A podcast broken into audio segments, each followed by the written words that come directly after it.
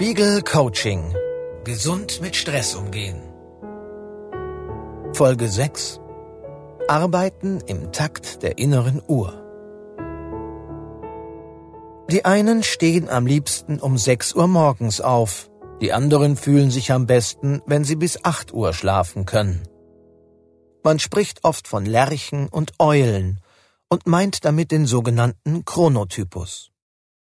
Wie die innere Uhr läuft, ist vermutlich angeboren und kann auch nicht verändert werden. Doch meist wird in der Arbeitswelt darauf wenig Rücksicht genommen. Deshalb arbeiten und entspannen sehr viele Menschen nicht im Rhythmus ihrer inneren Uhr. Dadurch fühlen sie sich häufig gestresst und belastet. Doch es geht nicht nur um den Schlaf-Wach-Rhythmus. Auch im Tagesverlauf haben wir zu verschiedenen Zeiten Hochs und Tiefs. Wenn eine anspruchsvolle Aufgabe genau dann erledigt wird, wenn wir ein Tief haben, dann empfindet man sie als besonders anstrengend, als stressig. Deshalb ist die Ausrichtung des Tagesablaufs an der persönlichen Konzentrations- und Leistungskurve grundsätzlich sinnvoll.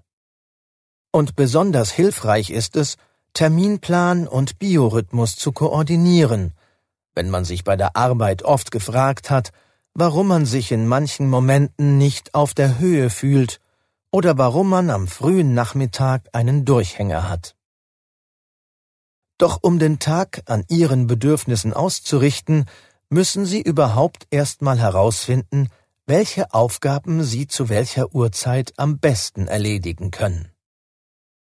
Wir stellen Ihnen gleich einen Tagesablauf vor, der Hochs und Tiefs berücksichtigt und die Tätigkeiten diesem Biorhythmus anpasst. Überlegen Sie, wann Sie im Alltag im Takt Ihrer inneren Uhr arbeiten oder Pausen einlegen. Und analysieren Sie, zu welchen Zeiten Sie sich gar nicht leistungsfähig fühlen, aber trotzdem Ihren Aufgaben nachkommen.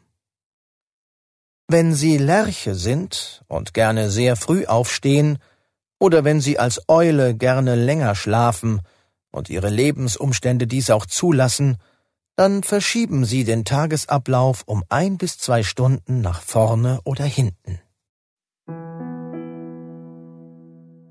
Und so könnte ein Tag aussehen, der im Takt der inneren Uhr abläuft. Sieben bis acht Uhr, aufstehen und in den Tag starten. 8 bis 10 Uhr, warm werden, Mails lesen und beantworten, telefonieren. 10 bis 11.30 Uhr. Jetzt gibt es das erste Leistungs- und Konzentrationshoch. Der späte Vormittag ist die beste Zeit für kreative Arbeit, komplexe Konzepte und andere Aufgaben, bei denen man viel nachdenken muss. 11.30 Uhr eine kurze Pause einlegen. 11.40 Uhr bis 13 Uhr.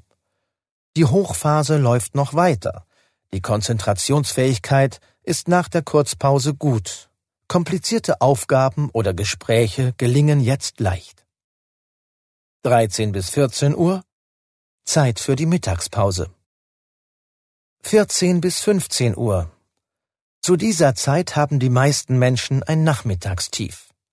Deshalb sollte man jetzt Routineaufgaben erledigen, die nicht viel Aufmerksamkeit benötigen. 15 bis 17 Uhr.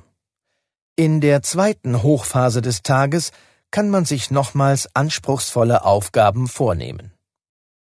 17 bis 19 Uhr. Jetzt beginnt der Feierabend und damit ist es Zeit für Sport, Hobbys oder Treffen mit Freunden. 19 bis 23 Uhr. In diesen vier Stunden kommt man zur Ruhe. 23 bis 7 Uhr Schlafenszeit und Zeit für Träume. Haben Sie einen Zeitraum gefunden, in dem Sie gut im Rhythmus sind und einen, in dem Ihr Arbeitstag sehr vom Biorhythmus abweicht? Dann versuchen Sie, Ihren Terminkalender und Ihre Hochs und Tiefs besser aneinander anzupassen. Sehr viele Menschen stellen zum Beispiel fest, dass sie während der Hochphasen ihrer Konzentration von einem langweiligen Meeting zum anderen laufen, anstatt genau jetzt kreativ und effizient in Ruhe zu arbeiten. Überlegen Sie, ob Sie hier etwas ändern können. Wenn Sie feststellen, dass Sie gar kein gutes Gefühl dafür haben, wann Sie müde werden und wann Sie frisch und wach sind, dann führen Sie eine Art Protokoll. Tragen Sie die Uhrzeit auf der X-Achse ein und die Leistungsfähigkeit auf der Y-Achse. Notieren Sie über mehrere Tage, wie Ihre Konzentrationskurve verläuft. Manchmal zeigen sich auf diese Weise überraschende Peaks und Tiefpunkte. Nicht immer lassen sich Situationen vermeiden, in denen sich die Aufgaben häufen oder in denen etwas schief geht. Das ist dann sehr stressend.